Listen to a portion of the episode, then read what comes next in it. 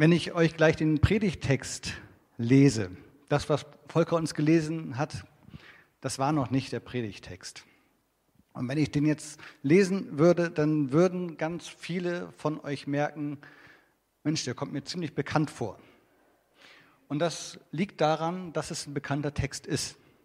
Den kennen wahrscheinlich die allermeisten von euch. Das liegt aber auch daran, dass es der gleiche Text ist, über den letzte Woche gepredigt wurde. Und dass sowas vorkommt, ist eher ungewöhnlich. Das machen wir nicht so oft. Habt ihr vielleicht schon mal erlebt, aber eher selten. Und ich kann euch versichern, das hat keine inhaltlichen Gründe, dass ich das tue. Ich habe mir nicht die Predigt von letzter Woche angehört und habe gesagt, oh, hier müsste ich noch mal irgendwas klarstellen oder irgendwas zurechtdrücken. Andererseits wäre es auch gelogen, wenn ich sage, das haben wir jetzt absichtlich so geplant.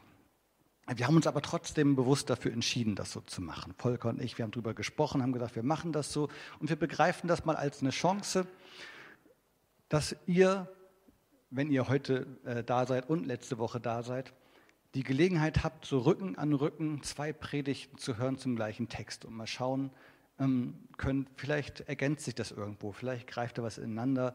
Und am Ende vertrauen wir immer darauf, dass der Heilige Geist uns was zu sagen hat. Und ähm, ich glaube, der kann uns auch zum gleichen Text zweimal was sagen. Ich mache diese Erfahrung jedenfalls immer wieder mal. Und ich wünsche uns allen, dass wir die heute auch machen. Wir wollen uns auf Gott verlassen, auf seinen Geist und auf sein Wirken.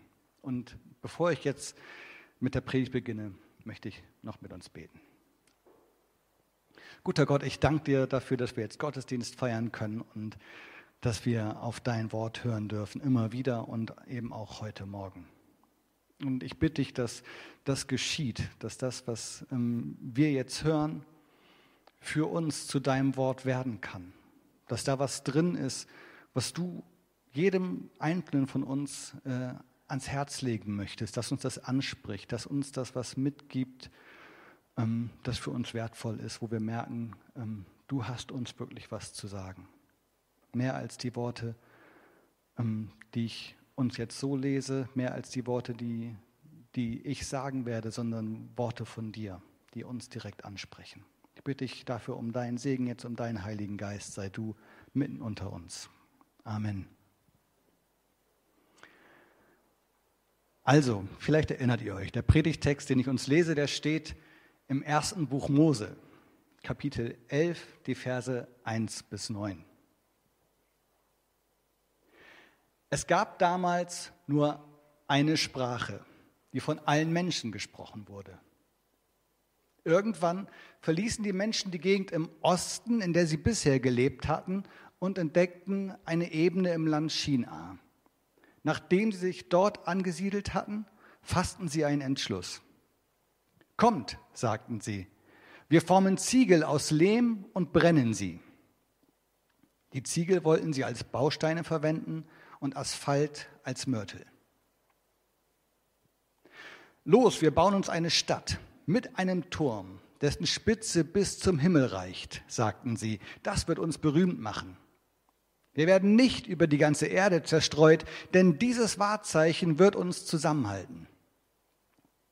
Da kam der Herr vom Himmel herab, um sich anzusehen, was die Menschen da bauten. Eine Stadt mit einem Turm. Er sagte, das ist erst der Anfang. Sie bilden eine Gemeinschaft und sprechen die gleiche Sprache. In Zukunft wird ihnen kein Vorhaben mehr unmöglich sein. Sie werden alles tun, was sie sich in den Kopf setzen. Kommt, lasst uns hinabsteigen. Wir wollen dafür sorgen, dass sie in verschiedenen Sprachen sprechen, damit sie einander nicht mehr verstehen. So zerstreute der Herr die Menschen von dort über die ganze Erde und sie mussten den Bau der Stadt aufgeben. Darum bekam die Stadt den Namen Babel, weil der Herr dort die gemeinsame Sprache der Menschheit durcheinandergebracht und die Menschen über die ganze Erde zerstreut hatte. Liebe Gemeinde, es könnte ja alles so einfach sein im Leben. Tatsächlich könnte es manchmal wirklich. Und genau das hat sich auch die Band Die Fantastischen Vier gedacht. Die haben im Jahr 2007 einen Song veröffentlicht, der heißt Einfach sein. Und in diesem Lied geht es um so ganz grundsätzliche Dinge des Lebens, um das, was uns als Menschen einfach manchmal so beschäftigt. Und ganz konkret in diesem Stück, in den unterschiedlichen Strophen, äh, sind das die Liebe, das Berufsleben und ja tatsächlich auch die Frage danach, ist da vielleicht eigentlich noch mehr zwischen Himmel und Erde als das, was wir erklären können? Die Frage nach dem Glauben. Und im Refrain zwischen diesen Strophen, der ist sehr, sehr kurz, textlich zumindest, da stellen sie einfach nur etwas fest und man muss sagen, das ist ziemlich ernüchternd vielleicht. Der lautet nämlich, es könnte alles so einfach sein, ist es aber nicht. Denn die Realität ist eben manchmal oder wahrscheinlich dann doch eher oft nicht so, wie man die Dinge gerne hätte. Es ist eben nicht immer alles so einfach. Es ist nicht immer alles so, wie man sich das vorgestellt hat. Ich verrate wahrscheinlich kein Geheimnis, wenn ich zum Beispiel sage, dass das Zusammenleben von zwei Menschen, das ja in diesem Lied behandelt wird, gar nicht immer nur absolut harmonisch ist. Obwohl man das ja denken könnte, wenn man sich manche Filme anschaut. In echt ist das gar nicht immer so einfach. Oder im Berufsleben. Zum Beispiel, wenn der Wecker mal wieder um 4 Uhr morgens klingelt und man sich eigentlich nochmal umdrehen will und sich fragt, warum hat man sich ausgerechnet für diesen Beruf entschieden? Oder vielleicht kommst du erst um 4 Uhr morgens ins Bett und fragst dich genau dasselbe. Oder vielleicht würdest du dich ja mal darüber freuen, mal wieder so einen Grund haben, Grund zu haben, aufzustehen, weil du vielleicht gerade gar keinen Beruf hast oder keinen, der dir Spaß macht und du eigentlich da überhaupt gar nicht hin willst. Oder eben auch im Glauben. Auch da kann es kompliziert sein. Wenn man sich vielleicht schon denkt, dass es doch eigentlich mehr geben muss im Leben als das, was wir sehen können, als das, was wir immer wahrnehmen können mit unseren Augen, mit unseren Sinnen oder erklären können. So etwas wie eine geheimnisvolle Macht des Universums vielleicht. Und vielleicht nennt man das dann ja sogar Gott. Und wer weiß, vielleicht ist das am Ende gar nicht irgendeine ganz unpersönliche Macht oder irgendeine Energie, die so im, im Raum rumwabert, sondern ein persönliches Gegenüber, das ich ansprechen kann. Aber wer weiß das schon? Immerhin nimmt ja jede Religion für sich in Anspruch, Recht zu haben. Und ich glaube, so denken viele Menschen. Die vermuten schon irgendwie mehr, aber am Ende wissen sie auch nicht weiter und bleiben ratlos. Es könnte alles so einfach sein, ist es aber nicht. Und etwas in diese Richtung, das werden sich möglicherweise auch die Jünger in Jerusalem gedacht haben an Pfingsten. Darüber haben wir letzte Woche viel nachgedacht, äh, über dieses Fest und wie es damals gewesen ist, vor Pi mal Daumen 2000 Jahren. Die haben sich genauso wie wir heute übrigens am Vormittag versammelt und äh, waren mal zusammen, ein bisschen früher als wir. Und um 9 Uhr morgens, ungefähr in dem Dreh, war da bei denen in Jerusalem schon richtig der Bär los. Da standen nämlich draußen auf der Straße und um sie rum waren die Menschen versammelt, eine, eine Menge von Leuten und die waren irgendwie ratlos. Äh, die haben die Welt nicht mehr verstanden bei dem, was sie da gesehen haben, als sie diese Jünger erlebt haben. Denn ironischerweise haben sie die Welt nicht mehr verstanden, weil sie die Jünger verstanden haben. Weil die in einer Sprache gesprochen haben, die normalerweise in dem Umfeld dann niemand gesprochen hat. Und sie waren überrascht, wie kommt denn das jetzt, dass wir die verstehen können. Aber kurz vorher, kurz bevor es dazu kam, haben die Jünger auch noch da gesessen und wussten wahrscheinlich auch nicht so recht, was jetzt los ist gerade, was passiert und wie es mit ihnen eigentlich weitergehen würde. Denn die Situation, ihr Leben gerade, ihre Realität, allein zu sein, auf sich gestellt, ohne ihren Herrn Jesus, mit dem die ja jahrelang unterwegs waren, die kannten die noch nicht so lange. Das war noch einigermaßen frisch für die. Und es war noch nicht lange her, da hatten sie Jesus zum letzten Mal gesehen. Da war er zum Himmel aufgefahren und dann hat er ihnen seinen letzten Auftrag gegeben und hat zu ihnen gesagt, und das war ein ziemlich intensiver Auftrag, wenn man mal drüber nachdenkt, geht zu allen Völkern und macht die Menschen zu meinen Jüngern. Tauft sie auf den Namen des Vaters, des Sohnes und des Heiligen Geistes und lehrt sie, alles zu befolgen, was ich euch geboten habe. Und seid gewiss, ich bin jeden Tag bei euch bis zum Ende der Welt. So weit, so gut, könnte man zu diesem Auftrag sagen. Aber was machen jetzt die Jünger aus diesem Auftrag? Sie waren ja alle keine gelehrten Leute, keiner von ihnen. Von denen hat niemand Grundlagen der Evangelisation studiert. Von denen konnte keiner irgendwelche außergewöhnlichen Fremdsprachen, die hilfreich sein würden, wenn sie durch die Lande zogen, vor allem in alle Welt. Das waren Handwerker, Tagelöhner, Angestellte, ganz normale Leute. Und ich kann mir gut vorstellen, dass von denen sich dann mancher gedacht hat, Jesus, wir sind jetzt drei Jahre mit dir durch die Gegend gezogen. Wir haben auch eine Menge mit dir erlebt und das war auch alles toll, aber Spaß muss auch Spaß bleiben. Wie, wie sollen wir das jetzt bitte ohne dich auf die Reihe kriegen? Wie sollen wir alle Völker zu deinen Jüngern machen? Das ist ein unglaublicher logistischer Aufwand und wir sprechen die Sprache nicht, wir sehen da nur einen Haufen Probleme.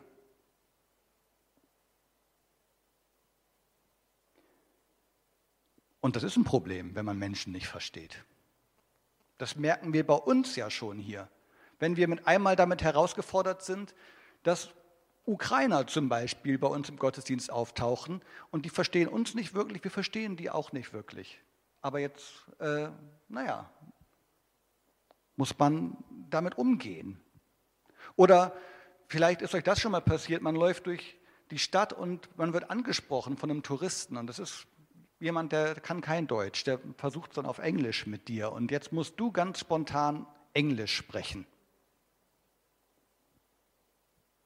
Oder vielleicht kennst du das selber, wenn du mal im Urlaub bist, in Bayern oder so, und feststellst, ich verstehe hier niemanden.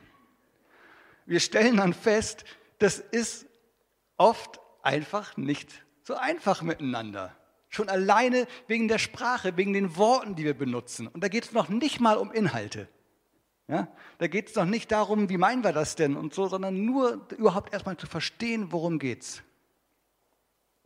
Und die Frage danach, nach dem Wie und nach dem Warum und warum ist das überhaupt so, äh, dass Menschen nicht alle eine Sprache sprechen, die hat Menschen schon ganz früh umgetrieben. In vielen unterschiedlichen Kulturen sind uns Texte überliefert, Geschichten darüber, die erklären sollen, wie es kommt, dass Menschen unterschiedliche Sprachen sprechen. Das gibt es nicht nur in der Bibel, es gibt in ganz, ganz vielen Kulturen gibt es darüber Texte.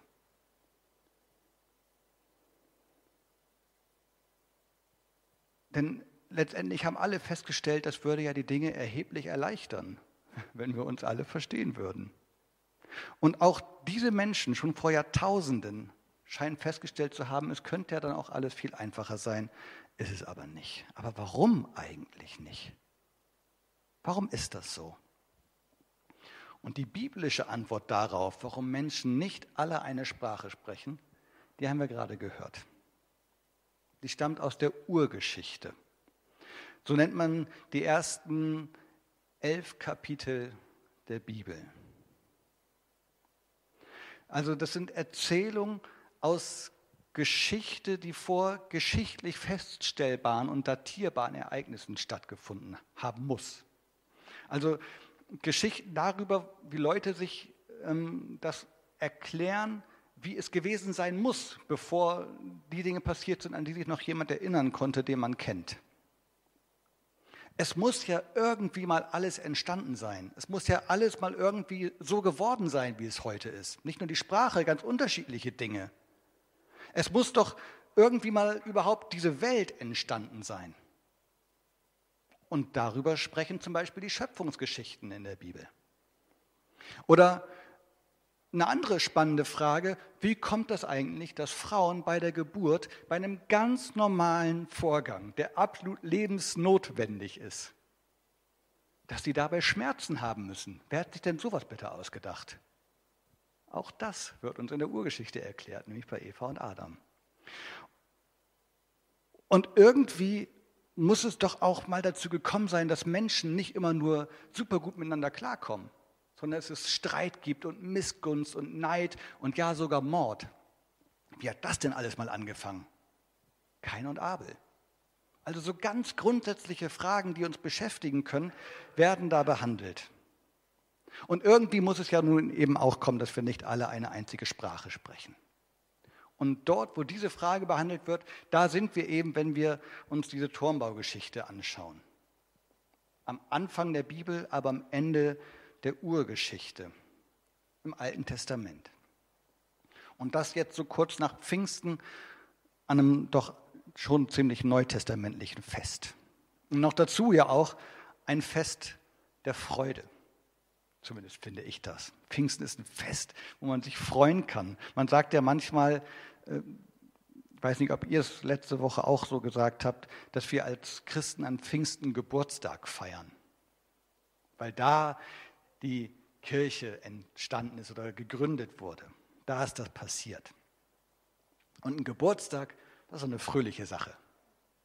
Zumindest kenne ich das so. Wir freuen uns also an Pfingsten, wenn wir daran denken, was da passiert ist vor 2000 Jahren, darüber, dass es Kirche überhaupt gibt. Und damit meine ich nicht irgendeine bestimmte Kirche, irgendeine bestimmte Organisationsform von Kirche, die es heute so gibt, sondern Gemeinschaft von Christen. Menschen, die beseelt sind von dem gleichen Geist, die an den gleichen Herrn glauben. Und Menschen, die sich treffen, um gemeinsam zu beten, um Gott zu loben, um auf das zu hören, was er ihnen in ihrem Leben zu sagen hat, um von ihm ermutigt zu werden, um Gemeinschaft zu leben, eine Gemeinschaft, die andere Menschen mit hineinnimmt, die so einladend ist, dass andere mit dabei sein wollen und die in dieser Gemeinschaft etwas von diesem Gott kennenlernen und ja, irgendwann Teil dieser Gemeinschaft sein möchten, die zum Glauben kommen, weil sie erkennen, diese Frage, die da in ihnen war, da ist doch vielleicht mehr, die kann ich mit Ja beantworten.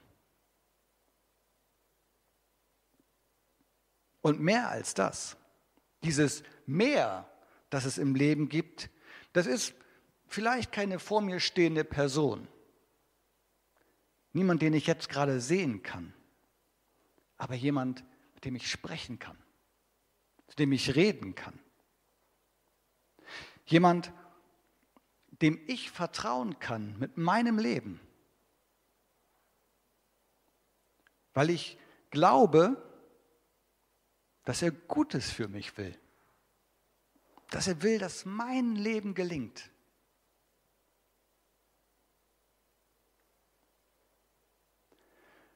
Hier in der Urgeschichte, was sehen wir denn da für einen Gott? Sehen wir da nicht eher einen, so, einen, so einen kleinlichen und eifersüchtigen Gott, der es nicht ertragen kann, dass Menschen nach mehr streben, als das, was ihnen so zugebilligt wird, die mehr haben wollen als das, was Gott ihnen zu geben bereit ist? Immerhin haben sie ja schon von ihm wirklich eine Menge bekommen. Sie haben Nahrung, dafür hat er gesorgt. Sie haben Land, dafür hat er gesorgt. Sie haben jede Menge Artgenossen, mit denen sie zusammen leben können, die ihnen ein Gegenüber sein können. Und noch mehr, er hat sie als einziges Geschöpf so gemacht, dass sie sein Gegenüber für ihn sein können. Er hat sie zur Ebenbildlichkeit mit sich selbst erschaffen. Das heißt, Er hat ihnen einen Verstand gegeben, mit dem sie Göttliches erkennen können. Wenn das nichts ist, sie können mit ihm reden.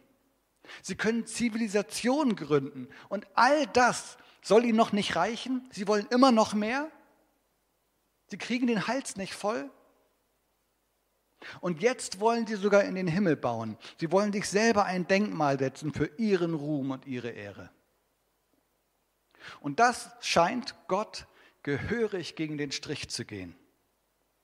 Er muss ihnen Einhalt gebieten, damit endlich Schluss ist mit ihrem arroganten und anmaßenden Treiben, damit sie endlich die Grenzen anerkennen, die ihnen gesetzt sind. Sie wollen alles tun können, was sie wollen. Genau das ist es doch, was Gott hier wohl verhindern will. Es geht ihm nicht um den Turm an sich, glaube ich. Gott hat kein Problem mit hohen Gebäuden. Die Menschen haben nicht gegen irgendeine himmlische Baunorm verstoßen und eine gewisse Bauhöhe überschritten und dann sagt Gott, naja, das ist jetzt zu viel, sondern vielmehr scheint Gott sich zu sagen, wehret den Anfängen. Hier geht es doch gerade erst los. Wenn Sie das erstmal schaffen, ein Turm größer als alles, was jemals da gewesen ist, ein Bauwerk, das sich vorher vielleicht niemand vorstellen konnte, dann werden Sie begreifen, wozu Sie fähig sind und dann gibt es irgendwann kein Halten mehr.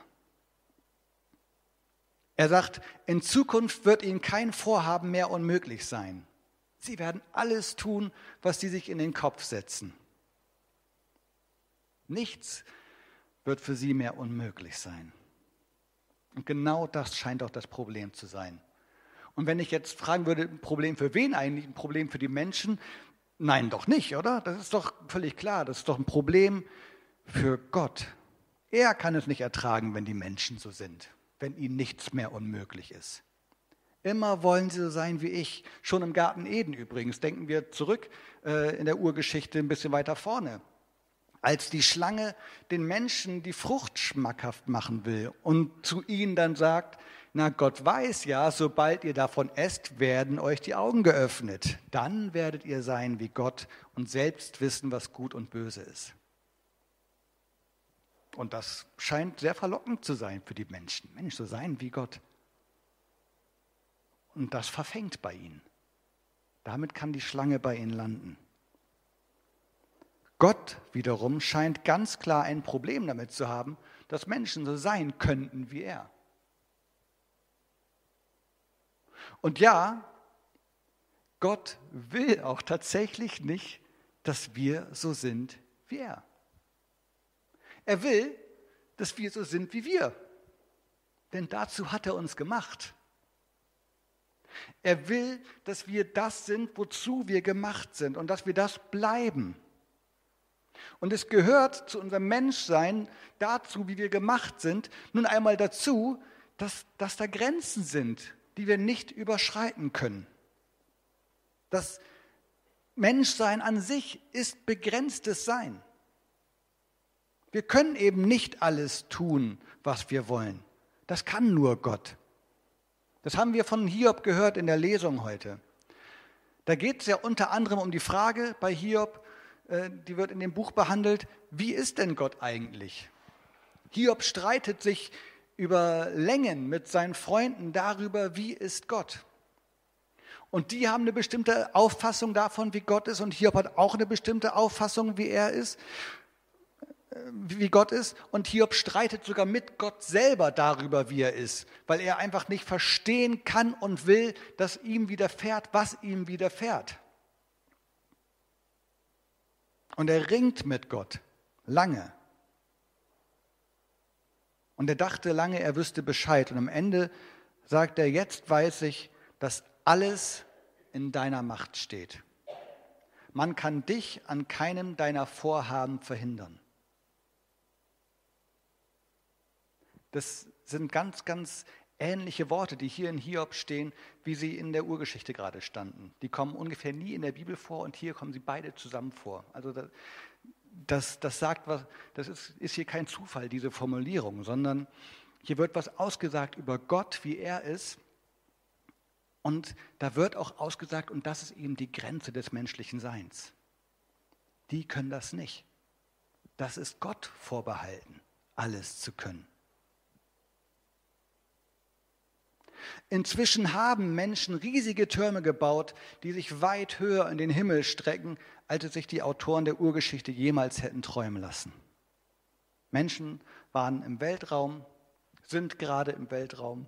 Menschen waren auf dem Mond und jetzt gerade in diesem Augenblick fährt irgendwo auf dem Mars ein von Menschen gebauter Roboter durch die Gegend. Oder vielleicht macht er gerade Pause, aber er ist auf jeden Fall da.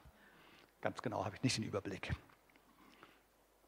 Menschen streben immer danach, ihre Grenzen auszuloten und ihre Grenzen auch zu erweitern. Mehr zu können als die, die vor ihnen da waren. Sich nicht mit dem zufrieden zu geben, was sie schon erreicht haben. Höher, schneller, weiter. Das ist irgendwie so im Menschen drinne. Und ohne diesen Antrieb wäre die Menschheit heute nicht da, wo sie ist. Das ist an ganz, ganz vielen Stellen total gut, dass es diesen Antrieb in uns Menschen gibt. Es ist gar nicht schlecht, an sich seine Grenzen auszuloten. Und ich glaube nicht, dass Gott das schlecht findet, dass Menschen das tun. Aber das Überschreiten von Grenzen, das birgt wiederum Gefahren. Nämlich dort, wo man dann Dinge tut oder Dinge erlebt, für die man nicht gemacht ist. Dann kann es gefährlich werden.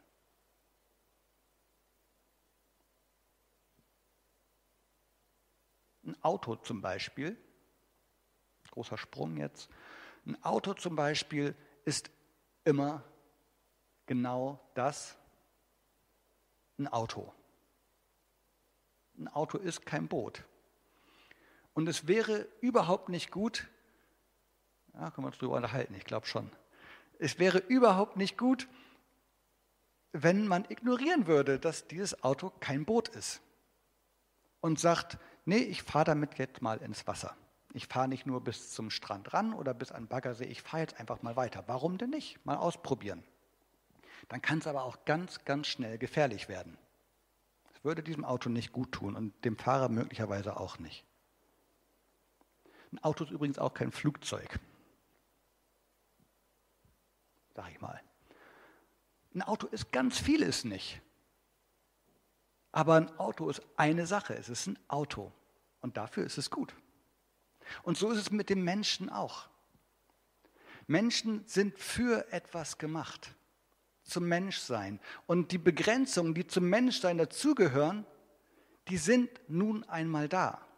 Und wenn man versucht, Grenzen auszuloten und Grenzen zu erweitern, dann ist das so lange äh, in Ordnung für den Menschen, bis er vielleicht eine Grenze überschreitet, die er nicht überschreiten sollte. Dann kann Leben gefährlich werden, körperlich, aber auch für die Seele, für die Psyche des Menschen, wenn er an Stellen kommt und Dinge tut, die ihm nicht gut tun. Wir sind Geschöpfe, wir sind nicht Schöpfer. Und zu unserem Gemachtsein gehört eben, dass wir Grenzen haben. Wir sind so gemacht, dass wir uns nicht einfach begnügen mit dem, was wir haben, weil in uns immer diese Ahnung ist, da kann noch mehr gehen. Auch in uns wahrscheinlich. Und wer weiß, was noch alles kommt, was wir uns jetzt gar nicht vorstellen können, was Menschen noch alles entwickeln und sich ausdenken werden und welche Grenzen, die für uns jetzt noch ganz selbstverständlich sind, irgendwann nicht mehr sein werden. Aber es wird immer bleiben, dass wir begrenzt sind. Und damit müssen wir leben, als Menschen. Und darum geht es Gott. Das will Gott hier den Menschen zeigen. Er will nicht verhindern, dass Türme gebaut werden. Er will auch nicht verhindern, dass Menschen sich problemlos miteinander unterhalten können, sondern er will verhindern, dass Menschen ein Leben führen, für das sie nicht gemacht sind, weil es ihnen nicht gut tun würde. Wir erinnern uns nochmal zurück, die Urgeschichte hat an dieser Stelle ja die Frage gestellt oder die Frage steht dahinter, wie kommt es eigentlich, dass Menschen unterschiedliche Sprachen sprechen? Und diese Geschichte, die uns das erklärt und die uns das zeigt, die zeigt uns nicht den kleinlichen Gott, der den Menschen nichts gönnt, als der er vielleicht erscheinen könnte und als den ich ihn auch ehrlich gesagt ein bisschen gezeichnet habe gerade. Aber eigentlich zeigt uns die Geschichte das Gegenteil. Sie zeigt uns einen fürsorglichen Gott, der die Menschen davor bewahren will, durch das Überschreiten von Grenzen Schaden zu nehmen. Er passt auf sie auf. Wir sehen einen Gott, dessen Antrieb nicht Selbstsucht ist, sondern fürsorgliche Liebe. Und um genau diesen fürsorglichen Gott geht es uns doch. In den Liedern, die wir singen oder im Augenblick nur hören, in den Predigten, auf die wir hören, zu dem wir beten. Ein Gott, der ein gelingendes Leben will, auch für uns. Und der deswegen nicht einfach immer nur sagt, macht mal, was ihr wollt, denn das wäre kein Ausdruck von Liebe. Einfach immer nur machen lassen ist kein Ausdruck von Liebe. Das wäre ein Zeichen dafür, dass wir ihm einfach nur egal sind. Genau diesen fürsorglichen Gott aber, dem wir nicht egal sind, den haben auch die Jünger erlebt. Die haben den Auftrag von Jesus bekommen und der wird ihnen ganz klar ihre Grenzen aufgezeigt haben. Da werden sie erlebt haben und sich erinnert haben, was sie eigentlich alles nicht können, wenn sie diesen Auftrag jetzt umsetzen sollen. Sie haben erlebt, was Menschsein bedeutet oder konnten sich das vorstellen. Die werden sich schon gefragt haben, wie sollen wir jetzt bitte diesem Auftrag nachkommen? Das war schlicht unmöglich. Sie erleben einen Gott, der sie beauftragt und der sie fordert. Und es muss sich für die Jünger wie eine Überforderung angefühlt haben. Das sind einfache Leute, arme Leute, ungebildete Leute. Und all das sind Begrenzungen im Leben. Damals und heute. Und Jesus hat sie aber eben nicht nur beauftragt, er hat ihnen nicht nur gesagt, was sie tun sollen, sondern er hat ihnen auch eine Verheißung mitgegeben und hat gesagt, ich bin jeden Tag bei euch bis zum Ende der Welt.